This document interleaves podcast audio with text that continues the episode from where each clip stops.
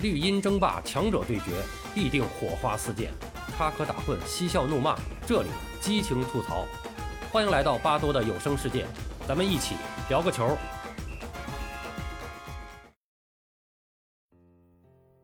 从一九三四年开始，阿根廷队就一直想申办世界杯，但是几经波折，一直没有如愿。不过皇天不负有心人。阿根廷队最终赢得了1978年世界杯的主办权，这将是世界杯第一次来到潘帕斯草原，蓝白军团终于盼到了在主场捧起大力神杯的机会。这是一届话题性与争议性并存的世界杯，从主办权落于阿根廷开始，这届大赛就被蒙上了一层阴影。一切要从阿根廷当时动荡的国内局势说起。上次我们说到了。正值1974年世界杯期间，毕隆将军离世，而他的遗孀伊莎贝尔成为阿根廷新任的总统。这位世界历史上首位女性总统，并没有解决好国内的诸多问题，以至于阿根廷反政府势力是风起云涌。1976年3月24号，右翼军人发动军事政变，魏迪拉将军成为新任总统，并将伊莎贝尔囚禁了五年。军政府采用政治高压政策，对持不同政见者予以残酷的镇压，众多阿根廷民主志士惨遭逮捕。为此，魏迪拉执政时，政府在多地开设集中营，囚禁反政府人士。其中最著名的一座集中营叫 ESMA，它就建于位于合潮俱乐部著名的纪念碑体育场附近。政权的更迭使得国家彻底混乱，除了严酷镇压和迫害反对派。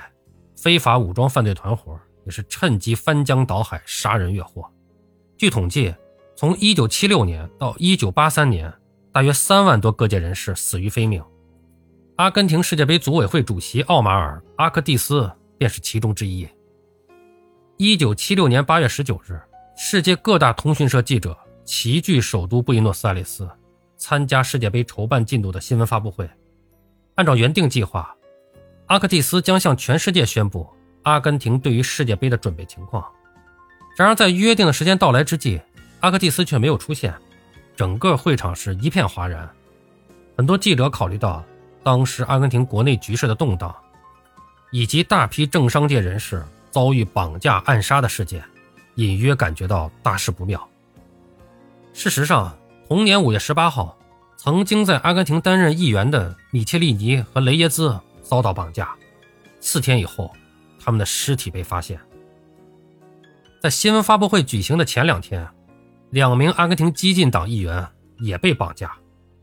整个国家处于一种高压的政治恐慌中，而对于此类事件，各地的警察也是无能为力，因为即便是他们，也曾被武装人员枪杀过。几天之后，阿克蒂斯的尸体被找到了，世界杯组委会的主席。竟然被反政府势力暗杀了。如此混乱的局势引起了全世界的关注，有人甚至给国际足联发函质疑，阿根廷到底能不能办好世界杯？但魏蒂拉执政的政府对于举办世界杯的渴望是无比迫切的。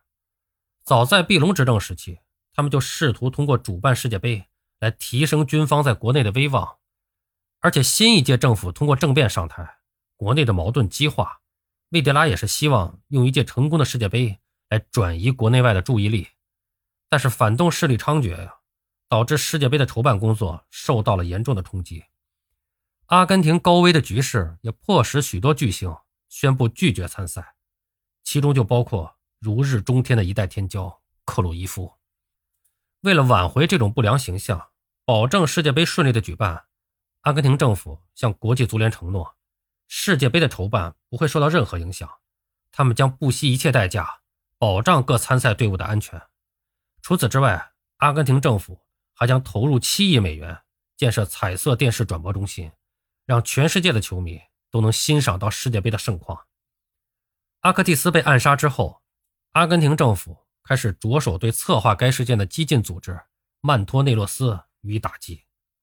就在阿克蒂斯遇害后的第二天。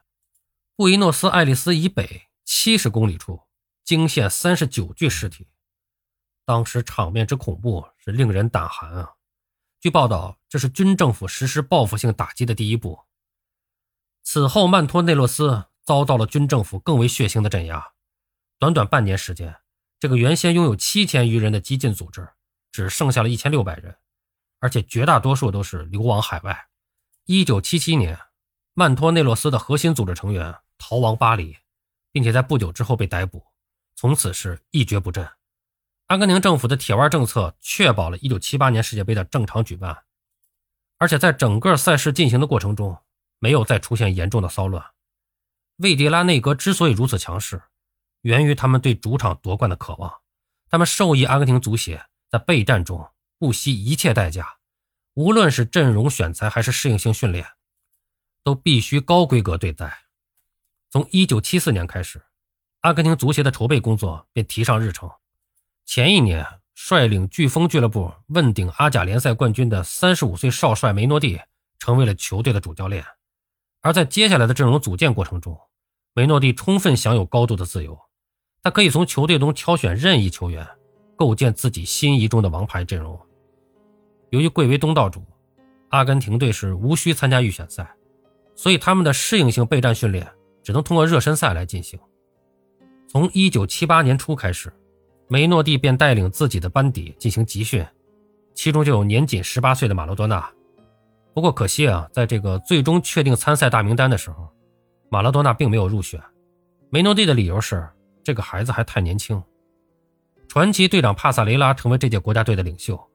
巴伦西亚俱乐部的二十三岁前锋肯佩斯是队中唯一在海外联赛效力的球员。阿根廷队在八场世界杯热身赛中取得了六胜一平一负的不俗战绩。梅诺蒂打造的这套年轻阵容，高举四三三的攻击型大旗，将阿根廷传统的进攻足球演绎的淋漓尽致。他们对于在自己地盘上举办的这届世界杯可以说是志在必得。一九七八年世界杯的赛制跟一九七四年是如出一辙，同样是采用了两个阶段的循环赛。阿根廷的第一个阶段跟意大利。法国和匈牙利同组，那他们的首场比赛呢是六月三号，对手是匈牙利。第一次在家乡父老面前踢世界杯，多多少少的还是给这个蓝白军团的将士们带来了一些压力。比赛开始以后，他们是明显显得有些紧张，这给客场作战的匈牙利队是有机可乘。匈牙利队是率先打破僵局，取得一比零领先。丢球之后的潘帕斯雄鹰是如梦方醒。开始逐渐的将比赛节奏是掌控在了自己的脚下，中锋卢克和右边锋贝尔托尼是先后破门，帮助球队是二比一逆转匈牙利，可以说是有惊无险的取得了开门红。第二场比赛是在六月七号进行，对手是高卢雄鸡法国队，阿根廷队凭借帕萨雷拉的点球和卢克的进球，以二比一力克对手，取得了两连胜。由于意大利队在前两场小组赛中同样是两战全胜啊，那么这样一来呢，阿根廷队与意大利队的第三场小组赛将决定小组第一的归属。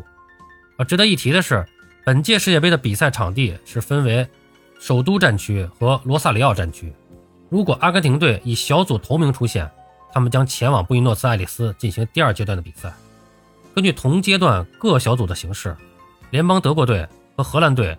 是极有可能会出现在首都战区，而这时阿根廷队是最不愿意提前碰到的强敌，是全力争胜力保头名赶赴首都战区，还是消极应对退居次席，以不变应万变？阿根廷在迎战意大利之前，已经打好了自己的小算盘，因为这里是他们的地盘，他们说的算。好了，朋友们，今天咱们就聊到这儿。感谢您的收听，您有什么想和巴多交流的，咱们评论区见。欢迎收听、订阅、评论、转发。